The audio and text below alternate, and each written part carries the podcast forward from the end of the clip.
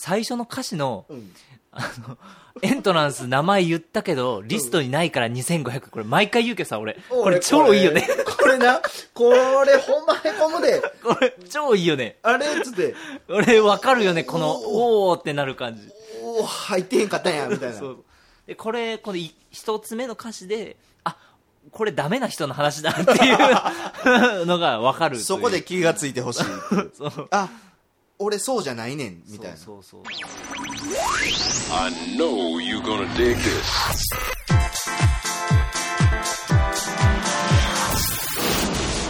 Podcast. 第1回は AD の、えーヤバトンさんを迎えてファイナルファンタジーの設定集特集をやるという いうのをやったんですがで2回目名古屋からムララさんをお迎えして料理はうんちくで語れと。要は。で女子抜きでしかも語れという。男の料理の話やからね、ね。で女子の料理特集というのをやって、えーで第3回目えー名古屋の本来のあの AD ヤバトンさんが割と忙しいと。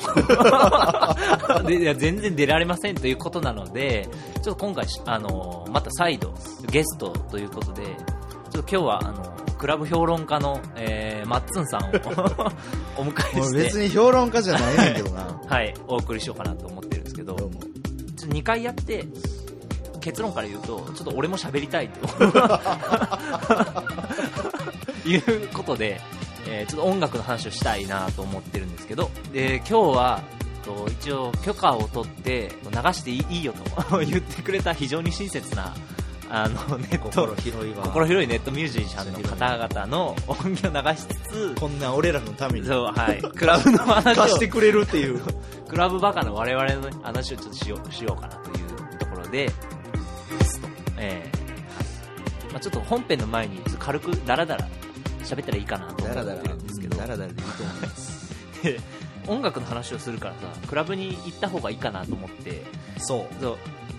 今日ね、昨日か、アウル行くんだけどどうっていう。そうなんですよ。アウル行くって言ってたんですけど、そうあの大阪の梅田っていうね大阪駅の近くに繁華街があって北だね。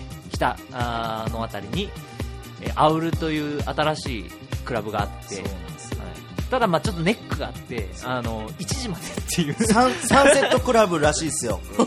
サンセットクラブという体裁であの今風営法の関係で1時までしか営業できないという中で、えー唯一成功しているんじゃないかと思われる よう頑張ってはるんでしょうなと。いうね行ってみたかったけどね。であ行ったことないんだっけ俺は結局まだ行ったことない。なるほど超リア充集するけどねあ そう あの写真見るとうん。非常にリア充集するクラブですあれもすごい、すごいとこみたいね、ほんまに。ちょっと聞いてる方々のために話すと、もともと名古屋の、えーマーゴーっていうクラブがあって、ね。でマーゴーのクラブが、えージャンル的には、えーテクノとかハウスねディープハウスという、あの割と腰から下に来る感じの音楽を腹で、腹で弾く。音楽を流しているところなんですけどでそこで意気投合したのがあのマッツンさんと私でございます。あともう一人、えー、まこっちゃんというまこっちゃんやおらんけども、ここには。エロメガネがねエロメガネが。そうなんですよ、エロメガネが。一人いるという、はい、で、えー僕がえー転職して大阪に来て後を追っかけるようにあと追っ。かけるように 後を追っかけるようにはい大阪に戻ってまいりました。現在奈現在奈良です。奈良。でクラブあさりをしてるんだけどなかなか非常にいいクラブがないよね。今、中ちんゃん、クラブあさりって言いましたけど、あの、そんな大してあさってへん。そんなそんなにあさってない。とまあもうクラクラブ好きでまさに先ほどあの、はい。クラブ評論家とか 言われましたけれども、はい。大阪のクラブ全く知りません。はい。全然あのあされてない我々ね。されてないところがねちょっとね。しかしね、今日さすがに、ミュウというね、あの、あ、ムーか。後輩の DJ コースケという、あの非常にいいやつが、プレゼントでやってるえパーティーなんですけど、一応行くんだけど、あの、おっさんからするとね、非常に厳しい。僕も多分あの2回目？今日2回目やったよね二回目ですね多分そのイベントに行ったのはああもうそれは腹に落ちてこない落ちてこないちょっと体力使うじゃん。もうあのすごくね、いい、いいパーティーなんですよ。そうそう基本的には。なんだけど我々ディープハウス世代からすると非常に体力使そううなんですよもという。う29の僕にはちょっと辛いものがあるかな。もともと何歳ぐらいから聞いてる？そういう系のそういう系。クラブ評論家の松井さんは。評論家っちゅうのはちょっと置いといてもらってですな、はえーっと多分聞き始めは何？ようやく二十歳になった時からです。大学生ぐらい。大学生ぐらいだったかな。それまではね普通に R&B とかヒップホップとかそれこそ二十歳の時にね。レゲエ全盛期レゲエ全盛期ですね。はい。いやいやいやもうそこからはだいぶ毛色の違う音楽にのめり込んだわけですよ。はいはいはい。それはえっ、とどこだっけ立命やんな。そうやね、はい。大学はそう京都におったんで。京都のクラブというとワールドとか有名ですけどね京都のクラブっていうのもワールドやね。ワールドとか。メトロとか。メトロ。メトロとかねメトロにはレゲエをレゲエとかヒップホップとかそういう感じを聞きに行って当時はまだ名の売れてへんかったあれ何やったっけなもう完全に名前忘れてもうた。まあ忘れてもうたからちょっと置いといてな。久しくあのちゃんとしたパーティーに行っていないっていう。そうなんです感じいやまあそういう意味じゃちゃんとしたパーティーって言ったら僕らにとってはまああまあね。あまあそうそう。マーゴっていうマーゴという名古屋にクラブがあるんですけど、これラジオ聞いてる方々のために。そうでそこに、ま、あの毎月 DJ 小川さんというね。方がねいて、えースマッシュというパーティーをやってるんですけどそれが非常に我々音楽バカからすると 刺さるパ音質になっているプという。ログレッシブもハウスバカにとっちゃもう多分すごいいいクラブそうあの主にメインフロアでプログレッシブな結構あのストイックな感じの。ストイックな感じのね 非常に音数が少なく。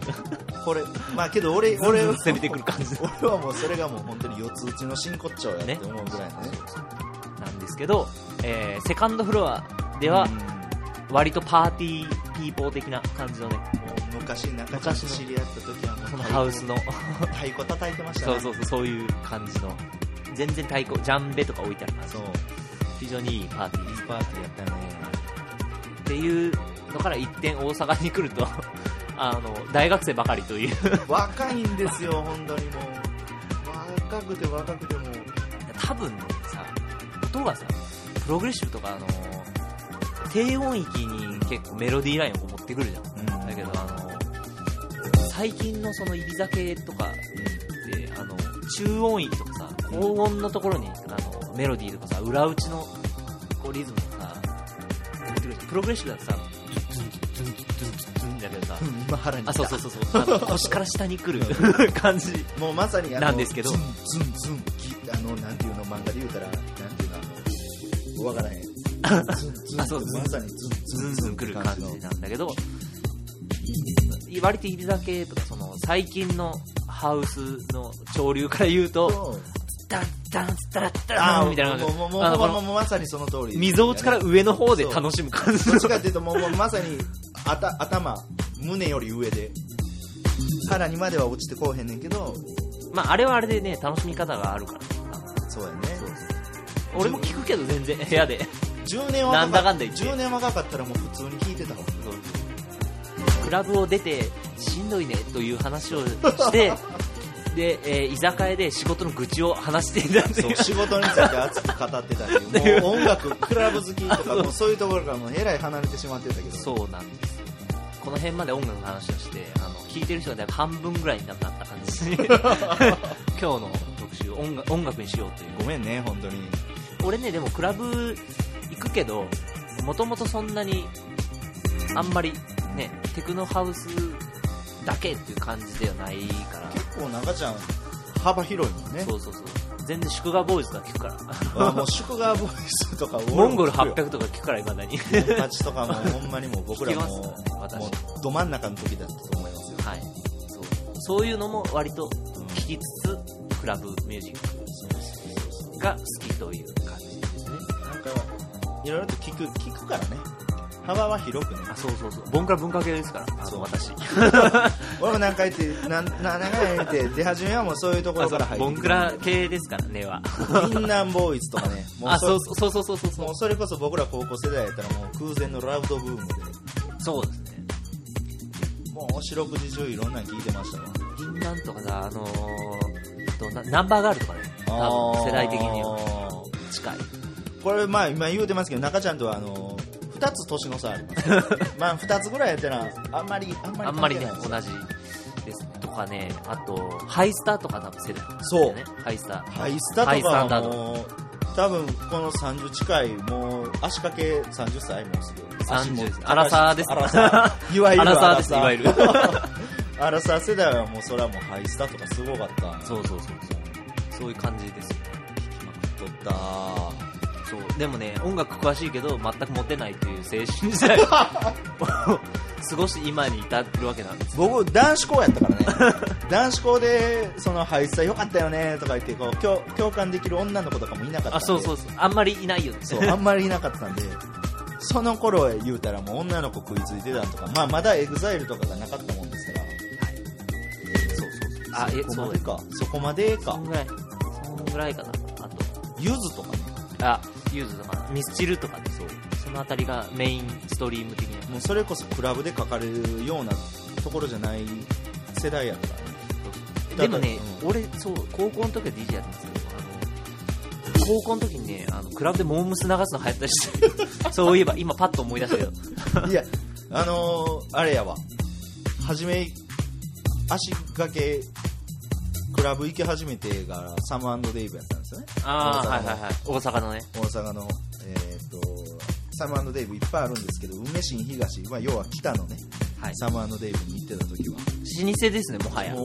はや老舗 俺らに 我々に我々とっては。我々にとってはもう老舗のところではあって考えるとその時はもうエグザイルもおったんかチューチュートレインとか流れてみんなで肩組んで輪になって踊ってたそれがクラブデビューでした。なるほど。で、医師の卓球とかで、そう経過して。ねそこに入ってくるのにちょっと時間かかっちゃったけど。そうそう。俺でもね、医師の卓球多分、中学かな。今、あの、すいません、ガンガン飲んでてゲップ入りましたよ。グー言うとったから胴前にしっかり入っとった中よな。学、中学やな。そうそう。ねそういう意味じゃ中ちゃん早いよね。そうそう。中それこそ俺ら中学校の時多分石の卓球よりも電気グルーヴやったと思うんですよああ、そうそうそう。電気グルーブ、電気グ。ルーヴであのゆ夢でキスキスキスあそうシャングリラねあシャングリラやそうそうそう。シャングリラ世代でしたね。シャンシャングリラが多分中学校の時だったかうんうん。な CD こうだもんまだマキシじゃなかったあれな何年 ?9、2000年より前でしょ ?90 何年でしょそう90何年90何年全然そのあの2000年ワールドカップよりも前だね。はいはいはい。そう。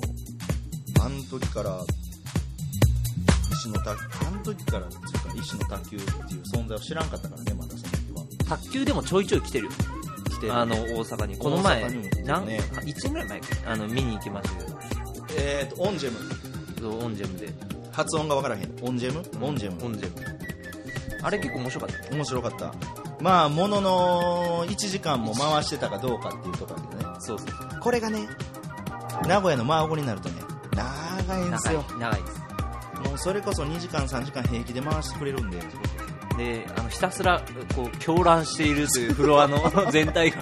あれね、やっぱすごいよね。あの感じがすごい、うん、持っていけるもんね今パッと思い出したんだけど、何を太鼓クラブね、楽しかったよ。ああもうそれ太鼓クラブめあ、そ、その話を今日しようと。最初に。それそれ今思い出した。それちょうだいそれちょうだいそうそう、面白かった。そう太鼓クラブっていう、長野の山奥でやってるフェスなんだけど、えっとね、フジロックみたいな感じね、うんなんだけど、ドラマの、ドラマと映画になったモテキの、来ましたそのモテキの最初の回かな。1回目か2回目やね。ドラマ？そっちドラマドラマ。ドラマの方野波麻帆、最初のさ、うんうんうんあの、主人公の、森山未來が仕事をしてる派遣先の OL あの野波麻帆っていうちょっとツンデレ的なことをそのフェスに一緒に行くっていう、そうそれがあの TAICOCLUBなんですけどね。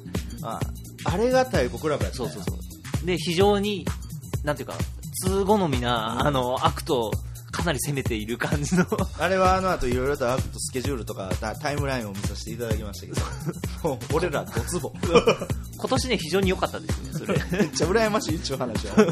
最初に、えっと、ステージが2つあって。で俺は最初特設ステージと音楽堂があるんだけど特設ステージの方が割と DJ 的な感じの人が多くて3時15時ですねに昼に。昼昼間やんな。そうそう昼に到着してテント張って、うん。あのみんな泊まるから1泊うー2日なんて。その感じがもうまさにやんそうそう。始まったのがムードマンというね我々の非常にドストライクな DJ とストライクなんすよほんまに。そうわびさびテクノ。という。これねもう知ってる人らはもうほんまに知ってる人はもうほんまに好きやと思う。あれねやっぱね30代がね共感する DJ ですね。そうもう若くねえわお前らみたいな。若くなくないよ。若えよ。そう。めっちゃ良かった。でこの後に聞いたのがあその後にもう一人入ってロボが入ってロボはねバンドなんだけどエフェクトを使いつつトランス的な音楽をやる。トランスっつってもあの電子音楽的なトランスっていうより非常にハイになる感じのポリリズムとかでさバンドやってで。メインがね一番有名なのがあの電子バイオリンを弾いてる勝井さんってね人がいるんだけど。電子バイオリンやばいやばそいうそうそうそう。でそれでボワーって上がって俺ちょっと興奮しすぎてムードマンから。非常にはしゃぎすぎて。もうスタートがムードマンやったらそら上がるわ。スタートでムードマンが来た後にロボっていうのがね非常にあのツボでしてで体力を使い切ってしまい。ででその今日ねオーガナイズしたあのコウスケとえちょっと落ち合ってクラムボンが次やったんですよね。クラムボンまでちょっと飲んで待ってで夜の確か8時ぐらいと8時かな。からクラムボンが出てきて。あれ夜の8時なんだ。そうそう、夜のクランボン。あのね、30分ぐらい、30分、40分かな。だけど、超良かった、それも。30分40分ぐらいそうそうそうそう。しかなけどクラムボン外で聞いてないさ超いい。で、音楽堂だからさ、野外。で、音のね、環境が非常に良いんですよ。もうなんやかんやってクラムボンなんかもう本当に普通の音源し生の音源を聞いたことないからそうそう、めっちゃいいよ。今またゲップ出たけど。大丈夫大丈夫大丈夫大丈夫それはもう大丈夫で、カバーとかもやってて、中森明菜うバーニングハート。ゲラゲラゲラバーニングハート。新曲ですっていうや。つ。新曲じゃねえよ。しかも原田郁子さんあの博多出身な福岡出身なんだけど。もう東京じゃん。そうそう。博多弁がね非常に可愛いんですよねやっぱり。めっちゃそれるけど博多弁めっちゃ好きやねん。そうそうそう。非常に可愛いんですよ。女の子の博多弁やばいな。でクランボを見てで夜から夜中在日ファンク在日ファンクね。を見てで朝方、えーいろいろ XXYYZ とかエディット系のその電子音楽の心地いい感じを聞いて最後にね見たのがセロっていうバンドがいてそれがねフィッシュマンみたいな感じなんだけどフィッシュマンそうそうそうそう、あのーそれがすごい良かった。これはさすがにセロとかフィッシュマンズはちょっとここで流せないんだけど 非常に悔しいけどね。いや許可取りたいですね。ね。フィッシュマンズとか取りたいなセロとかセロ難しいで聞いててさそういうアップテンポなあのそうポップな感じのバンドなんだけどちょっと昔のさハッピーエンドとか、うん。あの YMO の細野晴臣ベベースの人いるけどあの人がね前昔60年代とかにやってたのが、あ70年代かにやってたのがハッピーエンドっていうバンドなんだけど大竹栄一とかそのあたりと一緒に、えー松本隆とか。ね松本隆とか。で、えーそのハッピーエンドっぽいなと思ってて後で CD バッチリ買って帰ってたんですけど あので調べてたら細野晴臣のあのトリビュートアルバムっていうかコンピレーションみたいな感じのに実はセロが入っててでそのつながりもあるらしい。まあ今の細野晴臣出てましたけどね名古屋のマークでも見ました。生で。あいつやばいよね。やばい。あいつとか言ったら失礼だけど。もうおじ今今のもうおじいち今のゃん今のあいつ言うてる怖いわほんまに。あの人ね意外とやっぱさ YMO やってるから今っぽいその電子音楽みたいなのもうやっぱ造形が深いというか。それは深いですよ。そうそう。YMO のね一番新しいアルバム持ってるんだけど。うんアップルシードっていうさアニメじゃない、はい。あの 3D のさ絵があるじ来ました。ゃん2作ねあるんですけどありますあります。そのこうサントラに YMO が提供しててそれもね非常におすすめですね。ロンドン公演のライブ音源と、えっと、スペインやのギビョンかどっかのそのライブ音源があって非常におすすめですね。あれは多分あ俺はアップルシートで聞いたっていうぐらいしかないかなり気持ちいい。でライブのさ模様みたいなものがあの YouTube に上がってんだけどその客がさわーっと盛り上がってんだけどあの YM さんにおじいちゃんがさひたすらラップトップに向かって 音楽を奏でているという。もうそこそれこそもうストイックなところじゃないですか。そう。ね。あれね絵的にもいい。よあの相対性理論のさやつしまるあのエック見てから好きだよね。あの直立不動で歌うね。全く客がめちゃめちゃ盛り上がってんだけどあのずっと歌ってるだけ。我を聞けみたいな感じだよね あの神様みたいな感じで歌うじゃんあの、うんうんうん。あれもいいけどあれもねあれあれ。生で見たいけどね俺も。ちょっそうか生ね。と俺は見たことない。見たことないですけど。やっぱそういうねアーティストの方も生で行ってみたいですやっぱねライブいいよ、うん、来年は行こうぜそれちょっともうほんま体育クラブなもう直前にメールで入ってきて 俺明日体育クラブ行くから。俺太鼓クラブのこと実はよく知らなくてですね。あ俺も行くって言ったら多分当日ないよって言われて。長野。っていそう長野。後々会社のパソコンで調べてみたら長野かいみたいな。そらいけんわと思って。でもあれね結構準備しないと難しいから行ったのは新幹線で、京都の京都の次か。えー手前か。京都うん京都を越える。越えるところか米原まで行ってで降りて、えー友達、えー福井かな。で今医者の勉強してる友達がいるんですけど。で そいつの車にミニに乗っけてもらってで3人であの長野まで行って。今聞いた。ミニっすよミニ。ミニってちっちゃいで。そうそうそう。ミニで行くって荷物しこたま積んででもねあれ行く時ちょっとミスったなって帰ってくる時に思ったけどやっぱねビールとか積んでいった方が絶対いいよあれフェスは。つまずに行ったんですか？うんそう。行ったメンバーがね、うん。まあフェスフェス好きのやつが一人いて、でライブとかよく、まあ、俺も行くけどっていうのを慣れてるけどそのどこまで持ってったらいいかみたいな温度感があんま分かんないから、で ちなみにねそのコウスケは後輩の今日パーティーやってあのね。あいつはバーベキューセット持って。きてるいやけど笑っわ笑ったけどバーベキューセットバーベキューセットやっぱあれねバリ価値あるよ。めっちゃ貴重やフェ ス会場でのバーベキューセット。めっちゃそれだけで楽しいやん。もうという非常にいい感じのフェスこんな楽しそうに喋ってるけど 普段ボンクラですけどね。普段僕らよう言いますわあれめっちゃ羨ましかったってほんまに。体育クラブってなんやねんと思って調べてこれかいっつって。みんなからねツイッターとかでリプライ来てあのお前みたいな。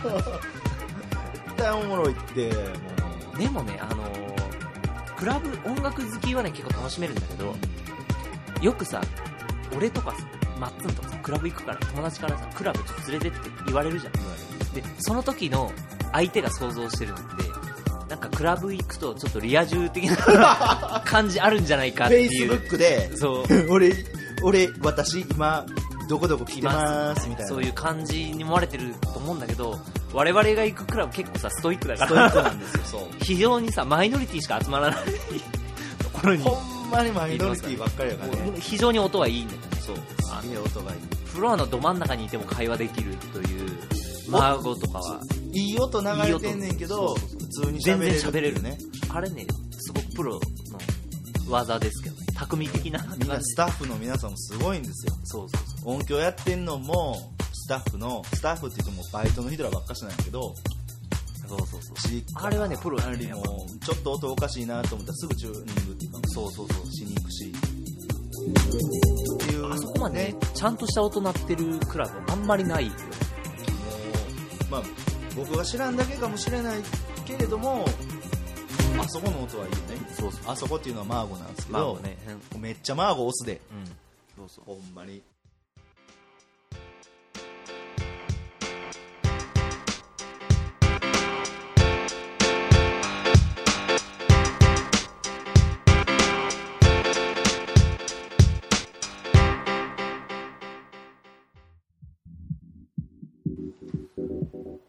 かんや言ってそういう音楽聴きに行ってんのはやっぱええ音聞きたいもんね。そうそうそうそう。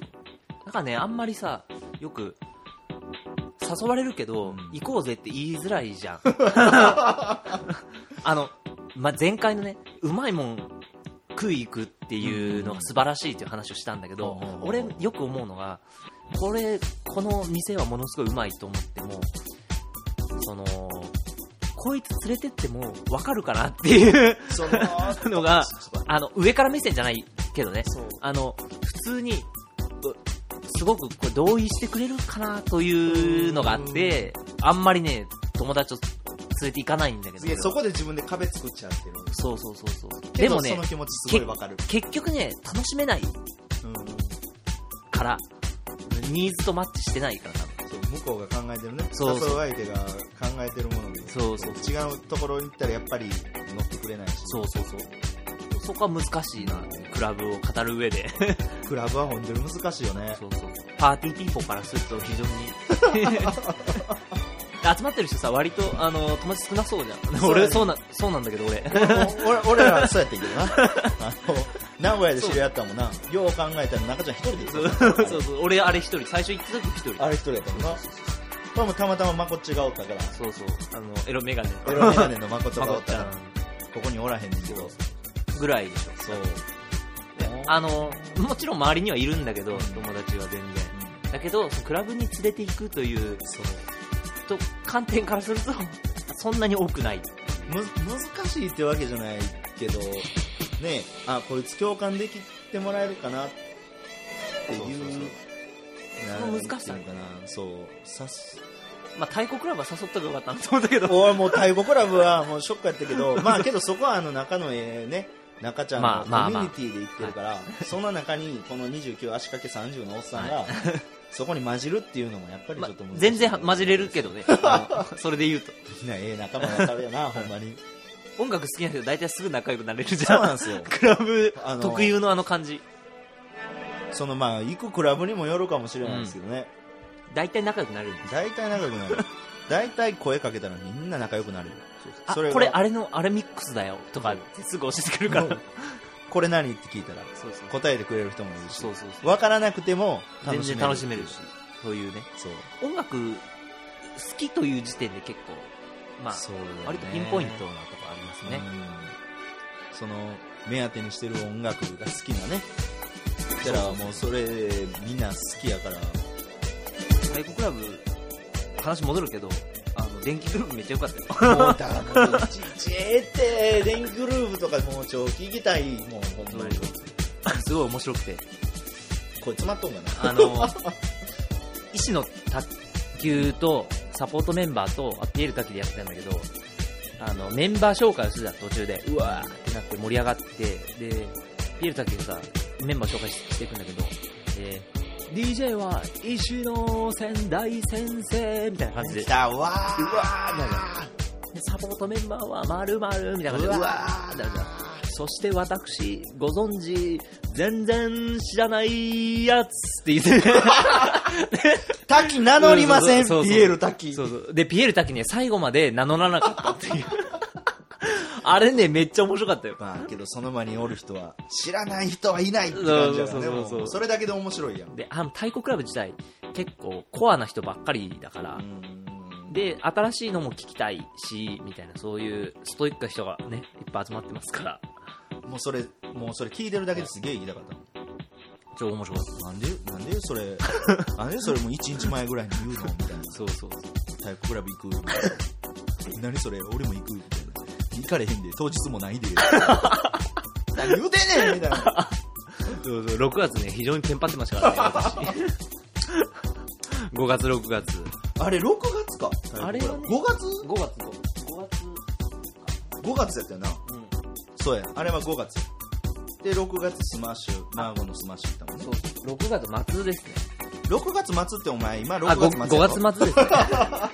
寄ってます。寄ってますけど。寄ってます。中ちゃん寄ってという、そうそう、非常に面白いイベントでしたけど。野外やったらええんやね。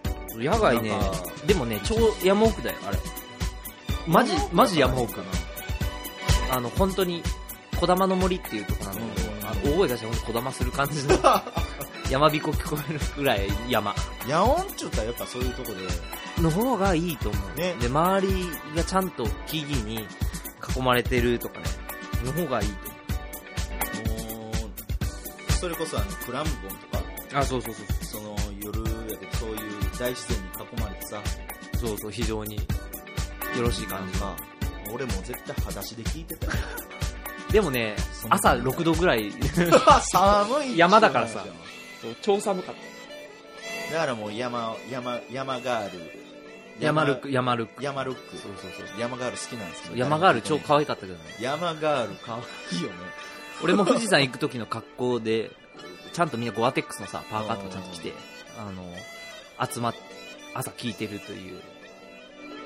でもね、装備も、やっぱ慣れてる人がめっちゃ多いから、ぱりそれなりのしっかりした装備をしてくるんですよねそうそうそうそうそうそう。そのあのー何あのスパッツみたいなやつなんちゅうのあー、あの、なんかタイツみたいあれタなやつ。イツみたいなやつうんあの ファッションには疎いんでうん名前が出てこないんですけど、でも、あれ履いてる人いたよ。山用のやつ、山登り用の。ああいうの山で履くからいいうん。普通のその辺の街で履いてる男の子ちょっと気持ち悪いけど。あのまあおしゃれっていうのも分かるんですよだいぶ音楽とはそれとおしゃれな話になってるけどそうそうあれは山やったら多分ありあり。なんやろね。女の子ね、あれ履いてる子結構いたよ。ショーパンとかにさだ。って。やっぱ憎いん。だろうなめっちゃ可愛かった、山から。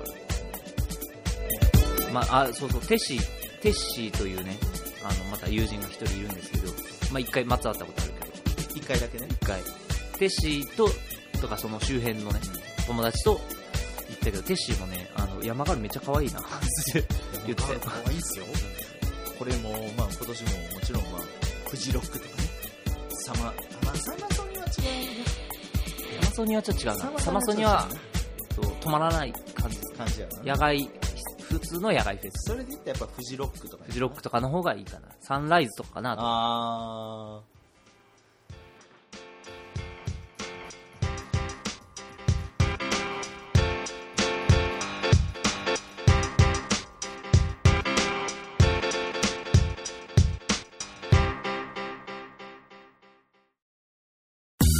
週、今週じゃねえや。毎週やってないんですけど、今週の特集は、ネットで聴けるやばい音源特集。ーやっと戻ってきた感じがしますということで、えー、クラブ評論家のマッツンさんに、クラブの、ちょっと、ダ話を、音楽ダ話を交えつつ、ちょっとやろうと思ってるんですけど、今日は、前回まで2回やって、ちょっと俺が喋りたいというところで、喋れ。ーいうことで、音楽の話をね、しようかと思ってるんですけど、まあ、クラブとかの話じゃなくてさ、全然、うん。ネットで聴ける音源が結構最近いいというね、増え増えたっていうかいいよね。そうそう。ということで、まあ、サイトがいっぱいあったりとかするじゃん。そう。あの、有名どころで言うとサウンドクラウドとかさ、ね。YouTube 上げてる人もいるし、うんうんうん。とか、まあポッドキャストで上げてる人もいますけどね。そういうのが結構やべえんじゃねえかというのを、ここでちょっと語りたいなと。結構掘り出し物とかあったりするんですねちょっと特集名変える？名前。なんか、あの、今こそ聞くべし、ネットで聞けるやばい音源特集みたいな、てめえら聞きやがれとかいう感じ。はい。ということで、中ちゃん、はい中ちゃんセレクトではい。で、今日はその話をね、していきたいんですけど、まず、どうしようかな。どれから行きましょうか。割とクラバーマイノリティ説という話から、結構ね、学生時代の黒歴史を抱えてる人が多いんじゃないかということで、あの、これね、去年かな、2012年にものすごく流行った曲から紹介したいんですけど、とくりさんっていう人は、ポッドキャストでラジオ撮ったりしてるんですけど、まあサウンドクラウドで音源発表して、それで結構バズった曲があるんですけど、それをちょっとまず聞きましょうか。あの、非常に これ面白いっすよ。はい面白いやつなんですけど、よう聞いてくださいの。ということで、今回1曲目まずこれを聴け。あ、すいません。今日のこ、もう一回構成戻るけど、そこはもぐぐだぐだですね、これ。編集で何とかして何とかパシパシ切ってなんとかします。ということで、第1部は、ダメ人間特集。もうもうパッて聞いた人、ダメ人間でな、どないこれはね、あの、う歌ってる人がダメなんじゃなくて、あの、ダメな人が共感できる曲という意ああ、味です。それね、みたいな。そうそうそう、いうことで、これね、ものすものすごいいい曲があるんですけど、それ紹介していくのと、で、そのネットで音楽を発表するあり方みたいなうん、第2部として、ネットミュージシャンについて、語っていきたいなと思ってるんですけど、ということで、えー、すいません、もう一回戻りますけど、あの、1曲目、まず、曲を聴いてほしいんですけど、とくりさんというね、はい方の、えー、とくりからの手紙ということで、えー、ちょっと、えー、聞いてみてください。どうぞ。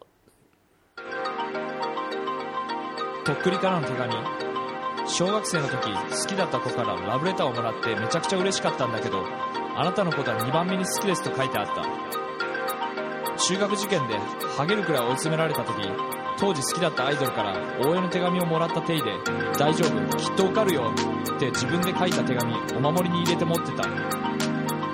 中学1年の時新入生合宿に行ってそれぞれのクラスで出し物をすることになりタイミングを踊ることになって本番でぶちかまし調子に乗った俺は別のクラスのダンスにも乱入して一躍人気者になったけど数日後不良たちに呼び出されボコボコにされて泣いているところを好きだった子に見られて暗い青春が始まった。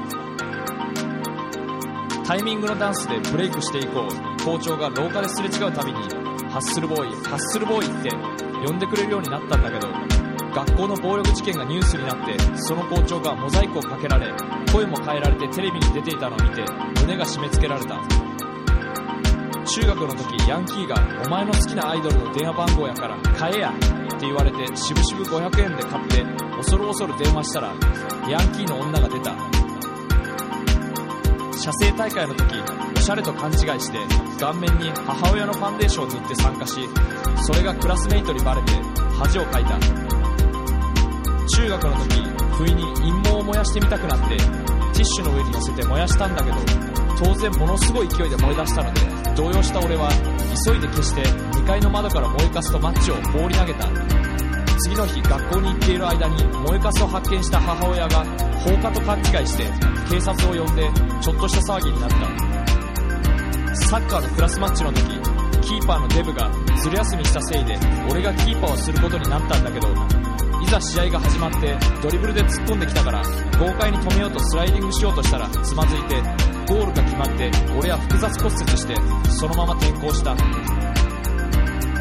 転校先で映画「少林寺」のワンシーンのモノマネでまたもや人気者になって最初は可愛い子とかにもネタを振られて喜んでやってたんだけど次第に「お前誰やってやつまでやってやって」と言ってきてうざかったけど次第に誰もやってと言わなくなって辛かった。最初で最後に付き合ったのは中3の時で学校で12を争うような超可愛い子だったんだけどクリスマスにエクソシストを見て帰りに初めて手をつないで幸せだった。そんな2人も別々の高校に入り俺はボクシング部彼女は空手部に入りお互いインターハイに行けるように頑張ろうねと誓い合った。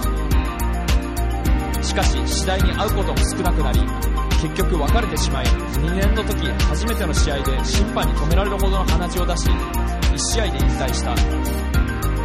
活を辞めた後は遊びほうけ勉強もせず金髪にしたり夜遅くまで街をぶらついていた。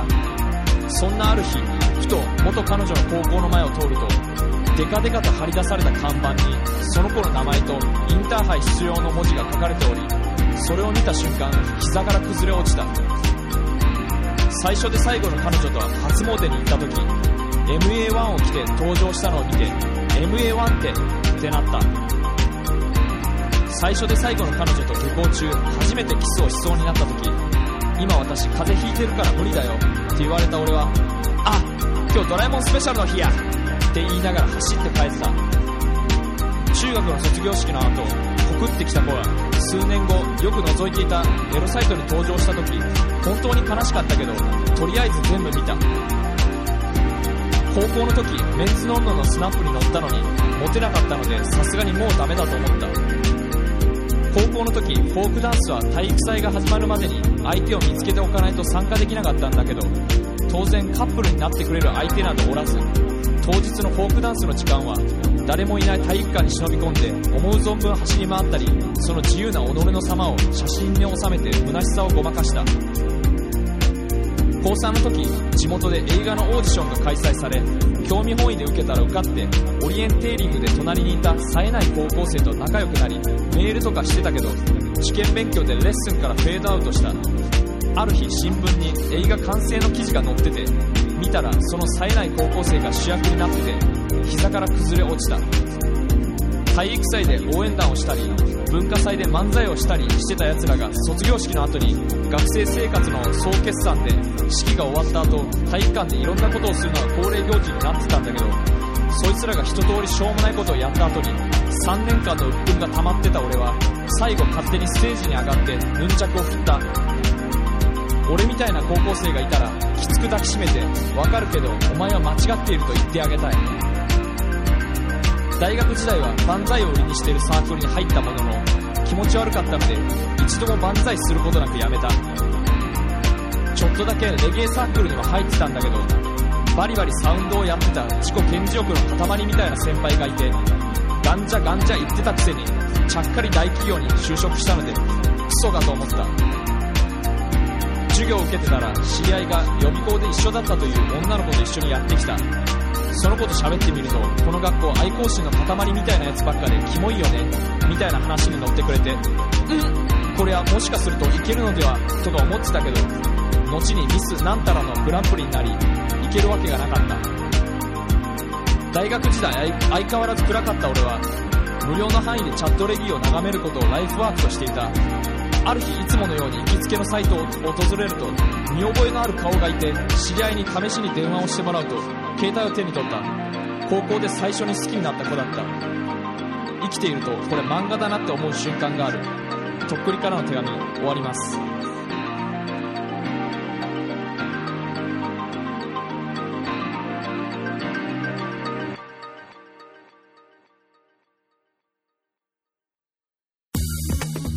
はい、ということで、とくりさんのとくりからの手紙でしたけど、これ非常に共感できる。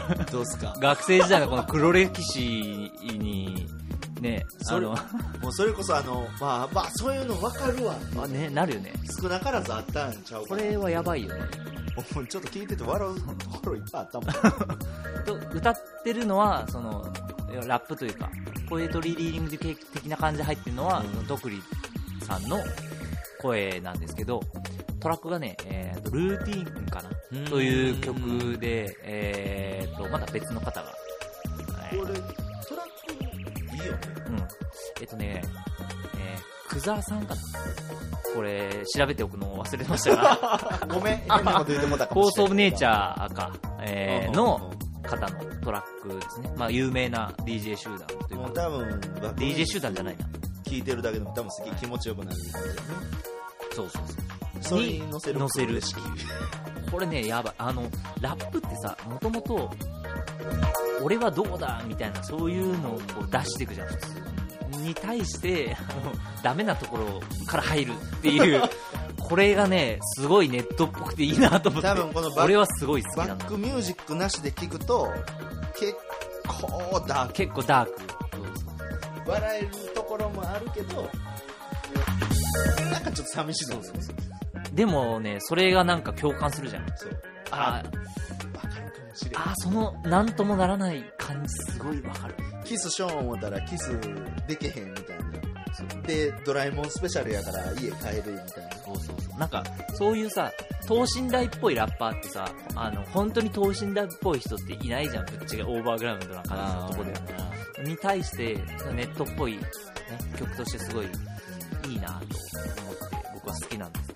そういうとこってネットで出す曲そうそうそう。自由な自由本当にあの、売れるとか売れないとかさ、関係ないからさ、あの、聞いてくれる人がいたらいたらいい。ですね。でもこれ実際2012年でめちゃめちゃこれ、あの、いろんなところで話題になってて、で、今、えー、やってる、えっとね、ニークライシスレディオ。これも iTunes で検索したら出てくるんだけどそれもねそう面白い。あの俺もダメだわみたいな感じの ことをずっと言ってんだけどね。すごいいい人なんだ。これね連絡取ったんだけどサウンドクラウドで。めっちゃいい人だったマジで。私は全然 OK なんでうんうん。トラックを作ってる方の許可を取らないと公開できないと思いますみたいな。すごいね丁寧に返してる。めちゃくちゃええ人やん。めっちゃいい人。でしたけどね。ちゃんと著作権とかもちゃんと気にしてねそうそうそうっていうことも考えながら流さないからそういう難しさこのなんかねダメなところから入るっていうのがやっぱ新しさだよなとは思うけどね。曲の構成とかさそんなぶっちゃけあの新しいって言ってもさ限限度あるじゃん、トラックの作り方が。で歌詞のところに乗っける部分でそういう負のところから入 ってくる。でしかも共感させて終わるっていう。すごいよくできてる。実は何？暗いな。けど聞いてくれるんだよなみんな。共感できるっていうとこなんだよな。非常にいい曲なんですよね。ありがとうございます。はい。で次に紹介するやつなんですけどクラブあるあるということで、えー我々はリア充ではないっていう ところを。お前もう世の中リア充アピールしたらええってもんじゃねえぞ。お前そんなクラブでバンバンあの女の子といい感じになれると思うなよバカみたいな。というところであの出てきてるねやつがあるんですけどちょっと女の子視点、ああそうね、はい。女の子視点やね。はい、というところでちょっとご紹介したいのがパブリック娘さんの、えーそんなことより早くこのパーティーから連れ出して」という曲があるんですけど、これすげえ好き。一回聞かしたけどね、あのーこれは、えーサウンドクラウドでアップされてて、これもさっきの徳井さんのやつと一緒で、で、えークリエイティブコモンズで公開されてて、でリミックスをね、いろんな人がまた作ってるんで、すごいよな。そうそうそう。そう、それもぜひね、聞いてもらえたらなと思ってますと。いうところで、2曲目にご紹介するのが、パブリック娘さんの、そんなことより早く、このパーティーから連れ出して、です。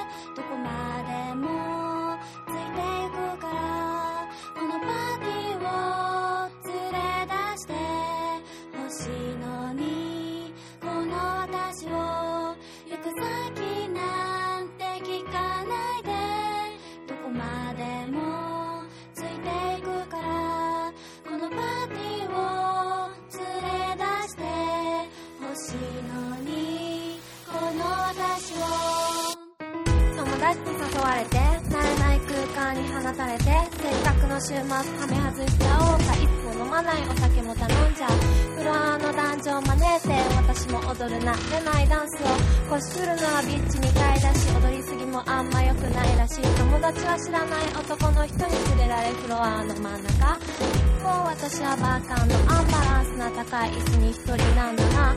トイレに向かおうと立ったらよめいて足くじいちゃった。手を捉えた瞬間ビリ大丈夫？今夜の王子様。初めて会ったのは確かあの時目と目が合ってからすぐに手を取りほのめかすように私を誘いけれどもあなたは期待を裏切り飽きてしまったのダンスフロアに乗せてよあなたの魔法の本気気づいてよこのよそ行きのドレスと毎週で使ったママの香水いつかは昼間に会いたいね。いつかは昼間に会いたいね。なんて口がないのに本当に放課後で会うと他人のふりだけど関そばと2つのレーザー終わりを告げるの私の恋に。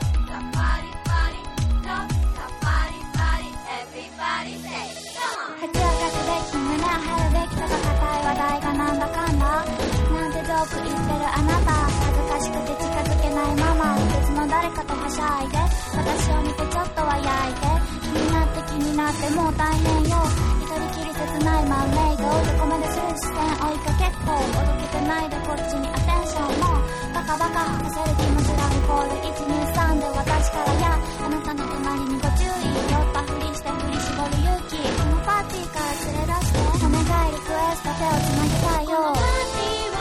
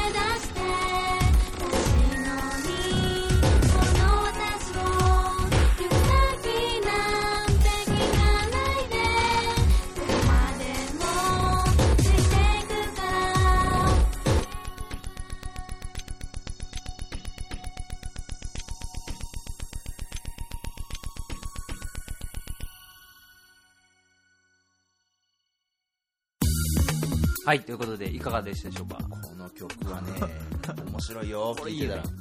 もう、そんなことより早く、このパーティーから連れ出して、まあ、こんなこと言われたことないですけどね、我々。言われてみてえけど、言われてみたいけど、もう、行き先なんて聞かないで、どこまでもついていくから、ね。行く派ってもう大体男の人やったら想像つくと思うんですよ。でも、ちょっとリアルだなと思うのが、連れ出してって、行き先なんて聞かないでよっていうのがさ、あの、男に対して要は言ってるわけでしょ。で、なんだけど、その男がここに行こうぜみたいな引っ張ってくれないから早く連れてってよというその流れになっているという。装飾系男子です、これが。そうそう。なんて日本人です。すごいいい曲ですね。これトラック作ってるのが、あのね、関戸場くんっていう、関戸場っていう人なんだけど、この前ね、大阪に来てて、もうイベントに来てて、で、高校生やったな、確か今。めっちゃ若い。で、その後にさ、うちの下、実はクラブなんですけど、あの、あまり場所言うとあれなんですけど、あの、うちの近所にまあクラブがあるんですけど、近所も近所。近所っていうか、徒歩、徒歩何十秒の世界ですもん。にあるんですけど、あの、実は下に来てて、何？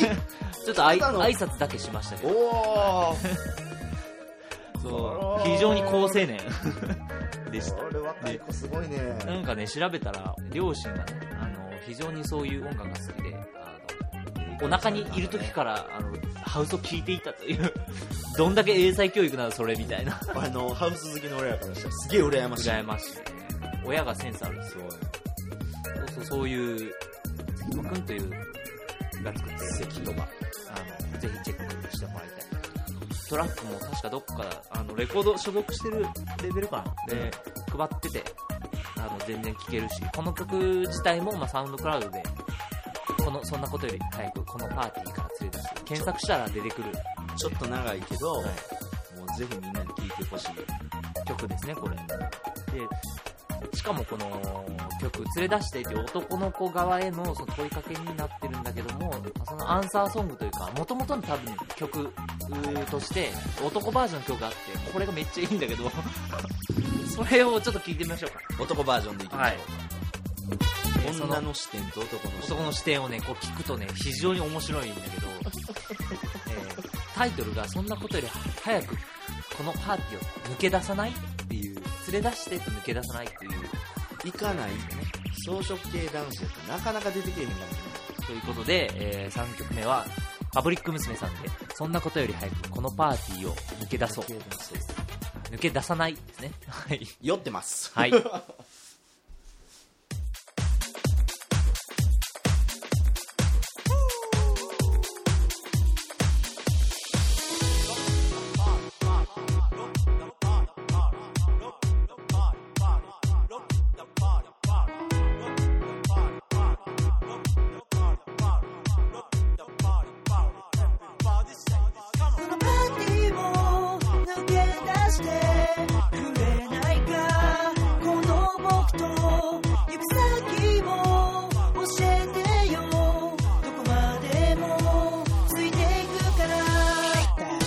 ランス名前言うたけどリストにないから2500興味ないふりしててもチラチラ女の子ばっか見てるさ。自然とか合わせまくりでも自然とさと近づいていいてからこのクラス持ってる細い腕ロックオン走行連れてくバカ何飲みたい。ラムコーク。俺無視で誰もできるコーク君かもいいね素敵なトーク交わして褒めちゃう素敵なショールーム。オール DJ すかさず彼女もピチャヘッ出したら見えちゃった。な彼女の脇の下には真っ黒クロスがんなバカな。ライブバンド興味ない。クラブ DJ 興味ない。音楽なんて興味ない。だって今君がここにいない。本見たい。魔法みたいな。君の笑った顔見たい。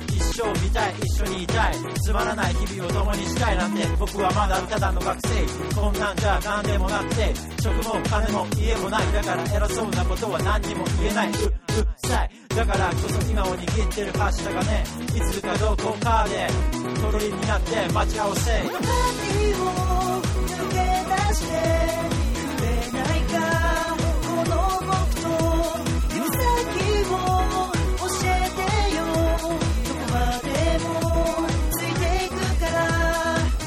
くべき胸を張るべきとか硬い話題は NG なんてジョーク言ってる間ライバルがあの子に接近。ちょっと飲んでここ出てくんなんて会話を横目でする気になって気になって仕方がないけど何気ない顔でおどけてる。話半分上の空言いかけた言葉体内で録画。Please one more chance 積もる気持ちアルコール one two three shot four shot stop 気づいたら酔ってる。君が隣で僕を誘ってる。このパーティーから連れ出して。逆転リクエスト抜け出して Let's go! 君が誰にも見せない表情。見せてほしくてこのパーティーを抜け出そう。作り笑いが溢れるダンスフロア時間だけが無駄に済んでいくよならば靴ひも。荷物を。時間を止めてこの手を握って。トリップしちゃおう。月まで帰りちょって寄ってくうちまで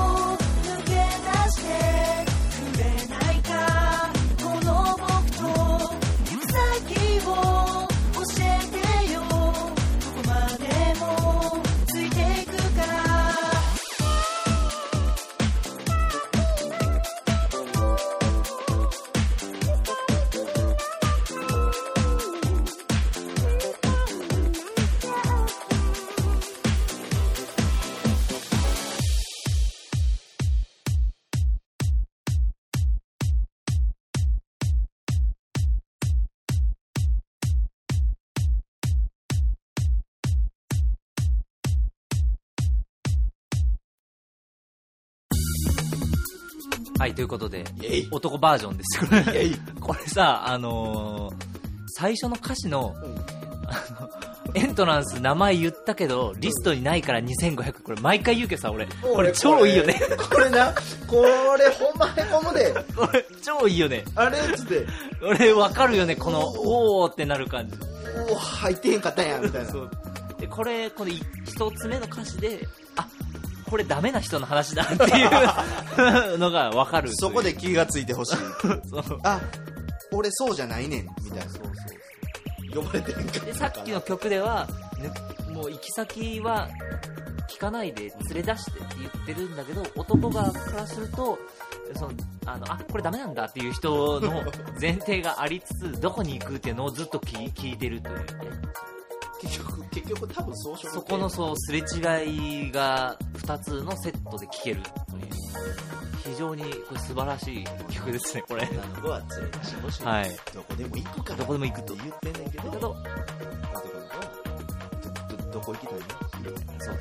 ついていくから。そう。言ってくれたら行くから。っていう、そのやりとりっていうかね、その妙がいいですね。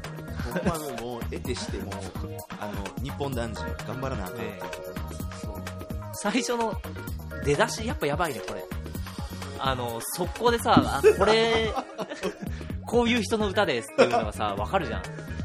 ちょちょっとあの残残念な感じなんかどうかわからないけどこれね、遭遇したことないとこの歌詞書けないから。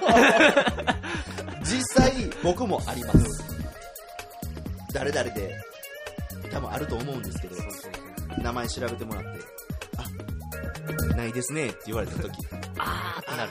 それもしそれも入場でエントランスで言われるわけやんか、後ろにもう誰かおるわけやん。そう。あ、こいつ？みたいな。こいつ？感じになるじゃんね。じゃねみたいなね。これそうそうそう。っていう、まあ、経験者はわかる。よくわかる。そう今日もさ、エントランスで2000いくらい25や25払ったけど、あ、えー、これくんのあれで来たんですけど、って言って、ちゃんと、あの、まあ、それも正しい入り方で、アドバンスって前売りの前売りの料金で入る。それがスッとスムーズにできればいいいいんだけど、超かっこいいんだけど後ろ使えてていやあの名前ない的なねできない時のそのダサさ半端ないよね。ドアでああすいませんみたいなね。そうしかもさ、女友達とか言ってる時のダダサい感じ。やばいねそれはほんまにほんまに。それはやばいと思う。あれ？この人大丈夫なのかな？っていうってなるになっちゃうよね。これがね、これ、俺最初にこの歌詞を持ってくるあたりでやられるなという。もうぜひあの前の女の子バージョンと男の子バージョンを比べてほしい比べて。これ。なあのよう聞いてたら笑えるところが全員 あるあるっていうこうもう聞いてて笑ってまうそう、そういう曲もあるんです。面白いよう見てはるわ今ね、出してるのかわかんないけど、ちょこちょこね、サウンドクラウドでなんか上がったりしてるんで、また、パブリック娘さんチェックしてほしいです、ね。パブリック娘皆さんに。はい。えーはい。ということで、第2部。ということで、えネットミュージシャンとは？みたいな、そもそもそれ一部しとけよみたいな話なんだけど、もうあの許しちゃってくださいそこは。もうなんだけど、台本ないからね。そう。ネットで音楽を発表する今さっき2 3曲か流したのはもともとその全くねそれで売って食ってこうとかっていうのは全くなく、単純に好きで作ってる人たち。趣味をね。というもちろんあのパブリック娘さんとかは売ったりしてるけど、そういう人たちもいる中でネットで音楽売る売り上げだけで食ってるっていう人もいて、最近で言うとさドミューンとかにもよく出てる七七尾旅人とか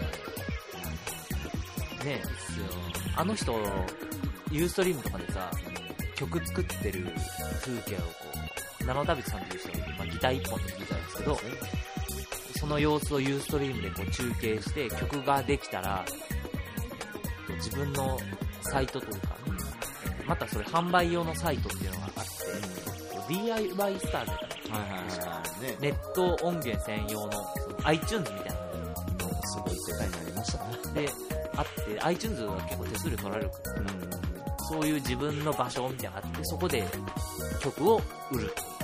でバンバンバンバン。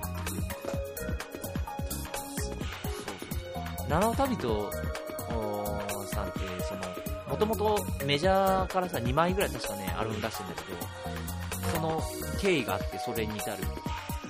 えなんか3年ぐらいかなんか次のアルバム出そうみたいになって曲を作ってる最中にその突然契約が打ち切りになってっていう経緯があってでじゃあまあ自分で食っていくためにというかでそういう事情があってそういうのネットで発表して自分で売っていく方法っていうのがあるみたいなのがあって、実は知ってなんか手伝いやってる人がいるらしいんだけど、で今そのそういう自分で発表して売っていくっていうスタイルになりつつあるみたいな。まあその辺の話はね、えっと、津田大介かな？あのネットの評論家のお人がいて、あの、パツキンのね、兄ちゃんが書いてる、本があるんですけど、とインディペンデントなんとかだったかな？あの、本があって、そうそうそう。で、その本とかでもね、よく詳しく、今後の音楽の売り方みたいなところで詳しく紹介されてますけど、そうそう。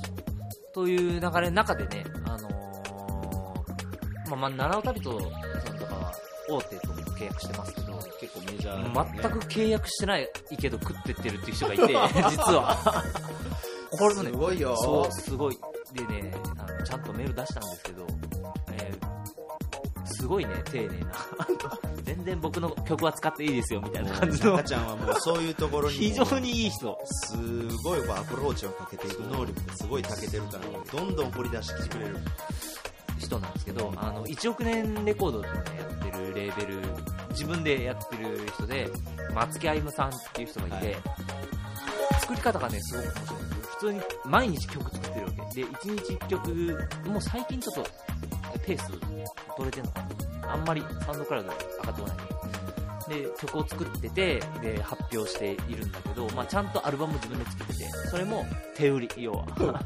手売りやで手売り、マジ手売り。すごいわメールを受信して、で、データの URL を送ります、みたいな感じで。データでやり取りする昔みたいにデモテープ焼いてみたいなやらんですよ すごくね、人気があって、で、と作り方が面白くて、えっと今日紹介するのはね、あの、2000人ツイッターっていう曲なんですけど、えっと、その人のタイムラインで、えーつぶやかれてる、その、ツイッターの歌詞、歌詞というかね、あの、つぶやきをそのまま曲にしたらこうなったっていう曲なんだけど、なんかみんなつぶやいたら曲になっても曲になってもという感じで公開イベントがあって、でそれもねやってる最中のもう、えーライブハウスにさ1台全部持ち込んでで自分でこう曲作りなってる様子をライブで実演するんだけどで曲を作ってるで、えーそれがねパジャマでやってて。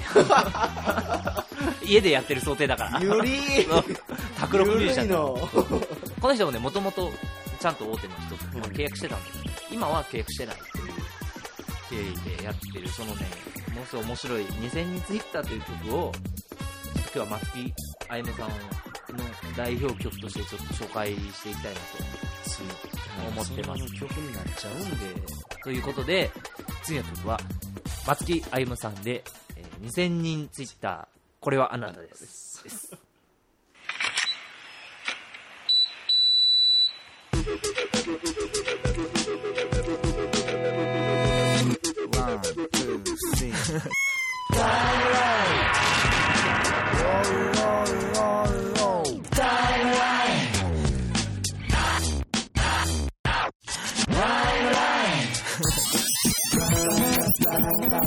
に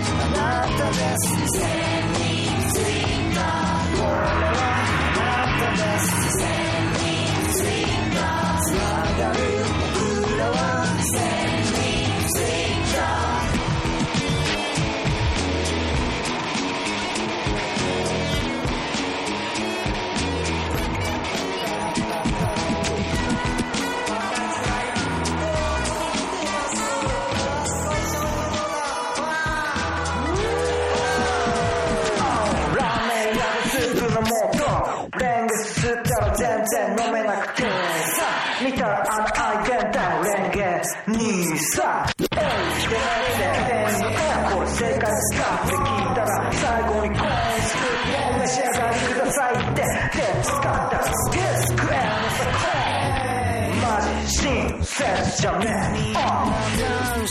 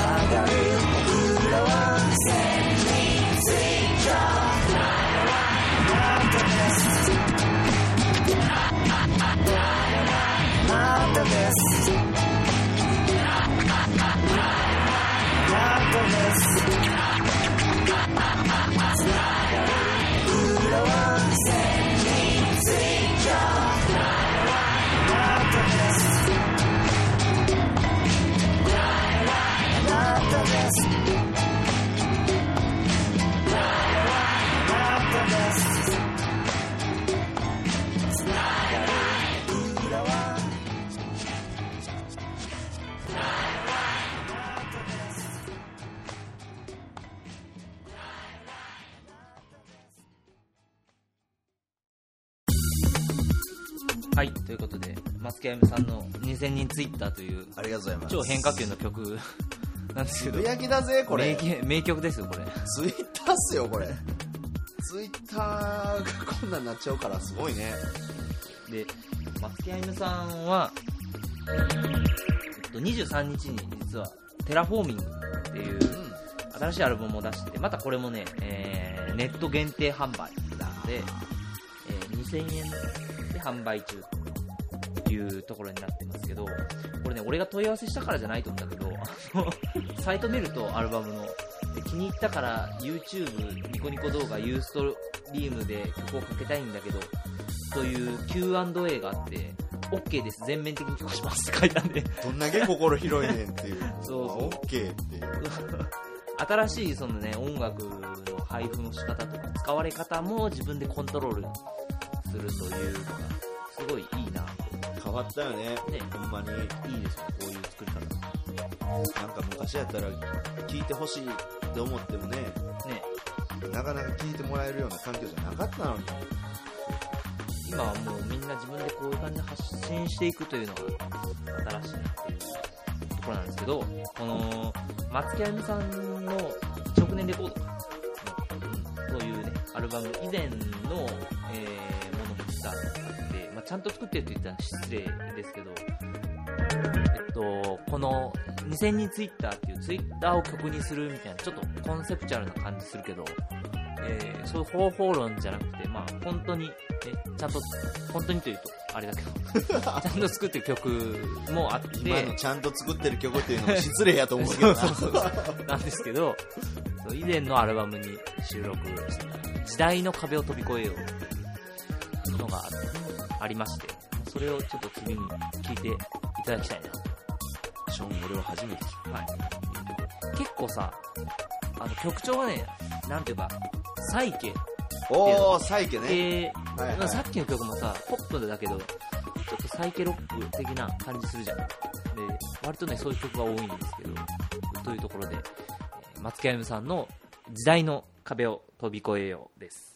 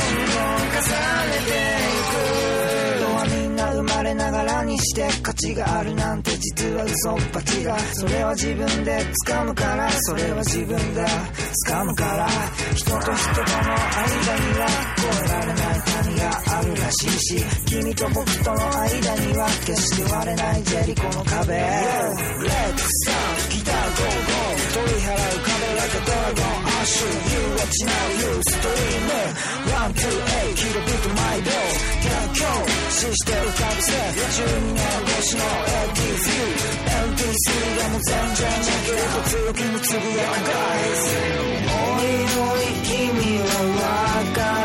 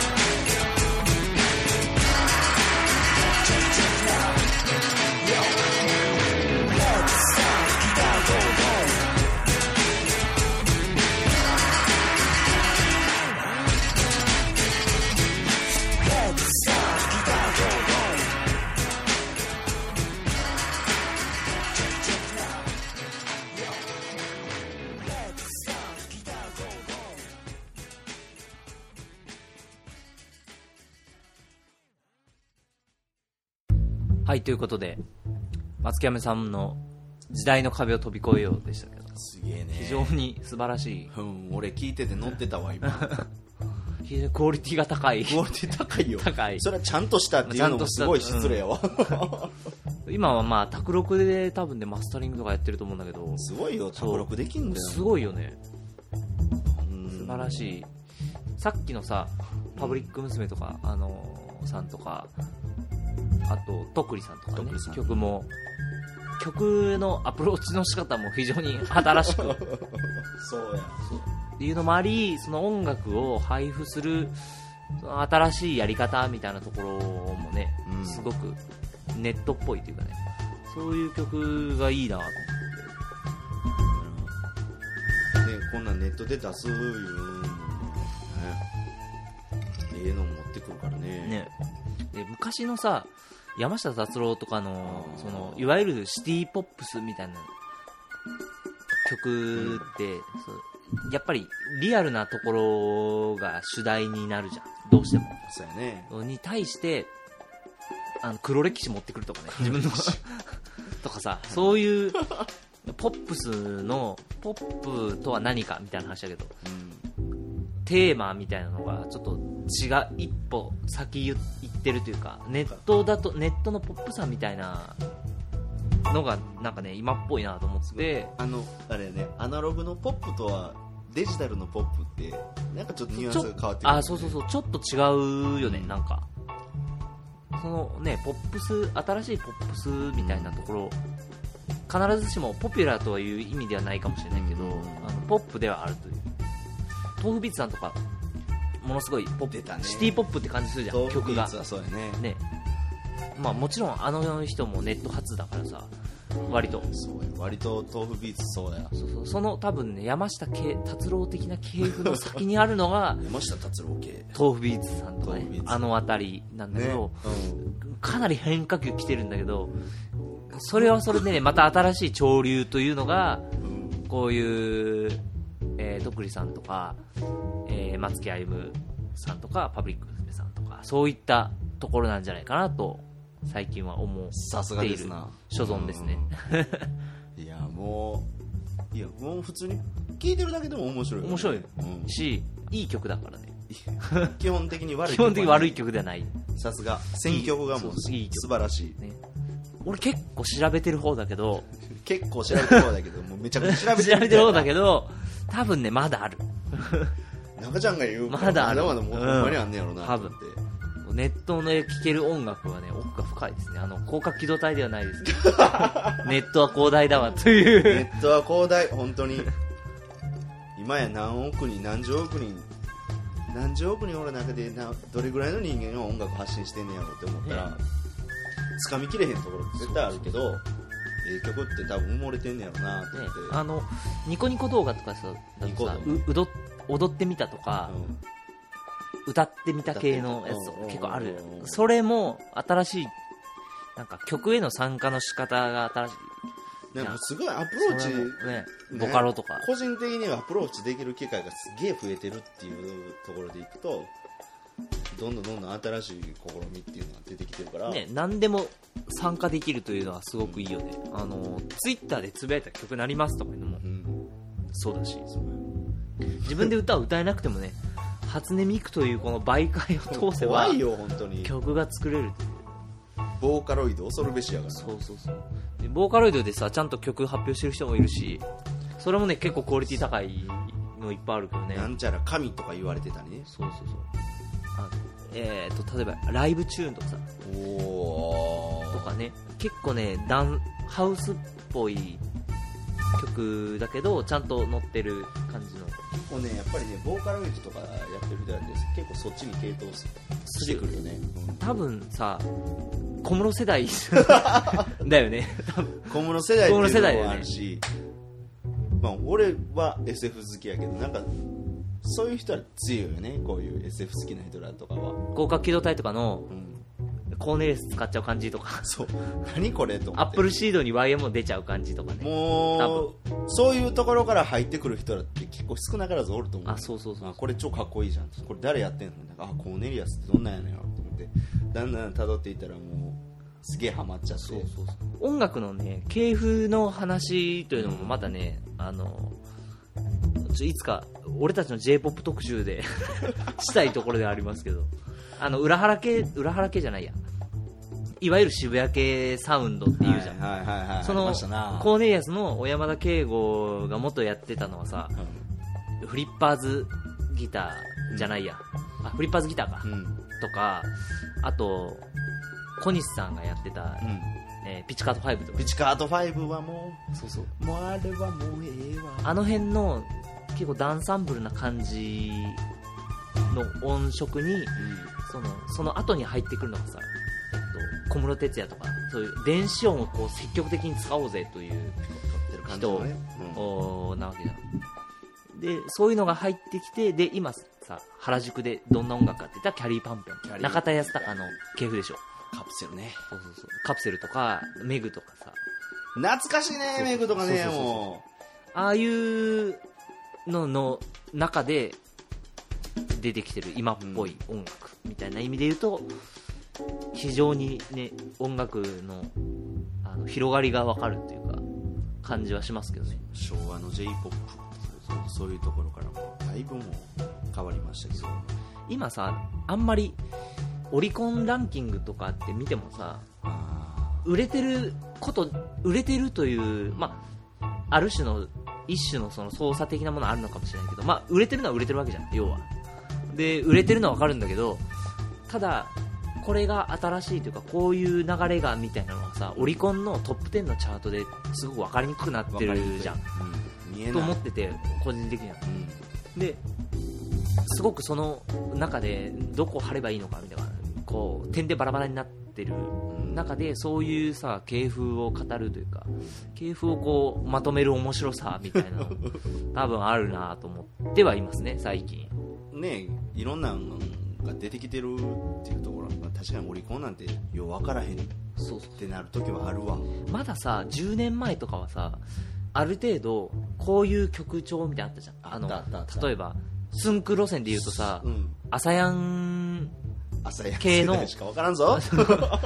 えーとテレ東でしたっけね。あの朝やんという番組がありましてアイドルを輩出するといそう。う今のその AKB とかの前身になっているアイドルオーディションをやって、モーニング娘。が出てきたりね。モーニング娘。が出てくる。ね。でまあモーニング娘。はオーディションで落ちたメンバーをグループにするっていうコンセプトだったんだけど、そういうその素人をどんどん出していく素人っぽさを出していくみたいな中でさ鈴木亜美とか出てきてるじゃん。であの辺りの世代がさちょうど90何年で、えっと、音楽ね制作的な観点から見るとプロツールスっていうソフトがあってボーカルの音色を波形修正するんだけど要は音痴が歌ってもいじれますえそうそういじれるいじれるんですよ ボイトレせんくてもせんくてもいけるという。ええ声になるんですわな。でもねぼそれができるようになったのがちょうどその後の世代。だからこう日本のね j p o p 仕様で最後の音痴アイドルと言われているのが実は鈴木亜美だったりするんだけど。知ってた？なんだけど。生で歌わしてえらいことになるらしいで。っていうのがあって、えー今の AKB って個人的にはねモームスとかさ、朝やんがないと多分ね今の AKB って成り立ってない応援するっていう感覚とかがさないじゃんちょっと。昔のあの松田聖子とかさそういうもののアイドルの応援の仕方とちょっと違うじゃん、ま全然ちょっとっていうかニュアンスがね。ニュアンスが異なってくるな、そうそう。とかあと最近のえ話言うとねあのこの前居酒屋で話してておっさんと、おっさんと。で「木綿のハンカチーフ」っていう曲があるんだけどね。ありましたな。それ椎名林檎が作ってそれも歌ってるやつがあった椎名けど林檎歌ってるやつ好きやで。元は別のアイドルが歌ってる曲があって。80年代ぐらいそうそうそう、うん。そのね歌詞を書いてるのはね松本隆なんでね実は。何？そうそのさっきのねハッピーエンドの。残念ながら知らなかったです 曲はね堤恭平じゃなかったと思うけど、まああのまあ、曲を提供してる人もまあ別にいるという、でそういうポップスの歌詞をこの人が書いてるのを歌っているとかさ、それ辿っていくと実はこことここが関係があってとかつながりがある。つながりがあるじゃん。あここがつながってたんだ。そうそうそうそうそう。知らない世界があるそこには。実はね、うん。あるというそういうのを、あのー最近は面白いなと思って、まあ、まともともと音楽好きですけどね j p o p とか。中ちゃんは本当に好き。すごい好き。そういうのが最近は面白いなと思って。どっかで j p o p 特集をしたらいいんじゃないかともうね j p o p って言ったらもう僕ら何小学生中学生ぐらいの時はすごかったんですよ TRF とかさ。TRF とかね。徹夜レイブファクトリー。もう小室哲哉全盛期ですわ。もう訳も分からず歌ってましたな。踊ってましたな。あれもすごいけどね。日本にさ直球のレイブサウンドを持ってくるって相当ハードル高いじゃん本当は。それでもあんだけ流行ってね。ねえ。後ろのあの DJ 何やってんだろうみたいな。あるけどあれであれでファクトリーだからさ。そう。レイブファクトリーだからさ。もうもうそれこそもうそのなんかいじってんのをすっげえ見るだけでで楽しんでる人とかそうそうったりしてたそうそう小室哲哉の話の、まあ、ちょっと話戻るけど。で言うと TRF とかさああいう一つの箱物的なアーティストの発想がないと多分 EXILE とかって出てきてないでしょ。出てこないダンサーがいるっていうのはありえないからさ。であの曲歌う人に。とかそういう意味で言うとねあの小室哲哉はすごいな。ダンスつけてやりだしたって言ってるけどやっぱそれぐらいなのかな。そうそうそう。とかアイドルもさ歌わない人がいても OK っていうのはスピードとかさ、そうやそうやそうやそうや。あのバックでな。まだ安室奈美恵とスーパーモンキスーズ。だそうそうそうそうそう。あるわけでしょ。踊っててよかったそうそうそう。人らとかねあれはあれでまたあの歌うようになるわけだけど、まあでも歌わない人がいても OK なんだっていう一つの初歩的な発想だからさあれ。あれはけどすごいよね。うん。すごいよねってすげえあの端的な言い方したけど。結構ね革新的なんですよ実は。90年代の j p そ o う。p だからそれまではもうほんまにアイドルって歌ってたらいいじゃん。そうそうそうそう要は歌う人だけいればいいという発想でしょ？昔の本当に80年代とかの。聞いてたらいいみたいなやつに対して90年代に入ってきたら聞くプラス見てても楽しい。見てても楽しいし、でそれが朝やんが入ってくることによって応援して楽しいという その昔もさ、うん。あの成功みたいなそういうのあるんだけど。あるんだけど。だけどもっとリアルに握手会に行ってみたりとかうん。っていうその参加型アイドルというかねそういう系譜がまた出てくる。だからそういう意味じゃ今の AKB とそういうところとは全く違うそうそうそう。ところで考えていくとさ今例えばディーバって言われる人とかさいないじゃん。ちょっと前で言うと小柳ゆきか。覚えてますか皆さん、まあね。ああいう人の今じゃあいたらどんな感じになるんだろうみたいなのいないよなとか。次のね狙い目そこかなとかなんかいろいろある j p o p の系譜がどう面白くなっていくのかみたいなのを見る方が、まあ、楽しいけど、まあ、そういういろんな捉え方がありますよねという。今やもう j p o p って言ったらもう AKB なのかないやでもねカラオケとかのランキングでいうとボカロがやっぱ上に来たりするらしいよ。どうするボーカロイドがポップスの上に来てるっていうところがね生の人間よりもそっち行ってるっていうことですね。だしなんかその売れているという意味うん。の価値っていうのがあんまりなくなってきてる。だから多分 CD の売り上げとかさ、まあ、もっとネットの売り上げとか上がってるのかもしれないけど、すいません。アーティスト的に言うと えっとライブの売り上げの方があるからそこの反則品というか販売で儲けるとかあるけどいろいろ。音楽中よりもそれプラスアルファ。そうプラスアルファ。ねとかね。そういう商売のうまいところが AKB だったりするという、売れているというところはさ市場価値ではない。市場というのはその思考一番高い価値ではない。とすると別に売らなくてもいいよねというのが出てきてもあるべきというかあってもいいじゃん。という流れで多分ねネットで発信するっていう流れが結構面白いなと思って結構ね見てる俺は。まあ、俺ってもうそういう時のそういう人らの方がめちゃくちゃクオリティ高いそうそう高い場合もある、ん。一元的にというか、あのーこう断言できるもんじゃないけどね。もちろんこうメジャーで出てるからクオリティが高いわけじゃないしネットだからクオリティが低いというわけでもないし、逆もそのしかりという、だから面白い。でそういうところもあるからなかなか今難しいんですよねそうそう音楽の世界そうそうそう。まあマネタイズの話になるとね、まあ売れないと食っていけないから。そうやそうそう。それで唯一多分成功してるのが唯一もっといると思うんですけど七尾旅人とかまあの松木歩さんとかねそのあたりなんかなという気がします。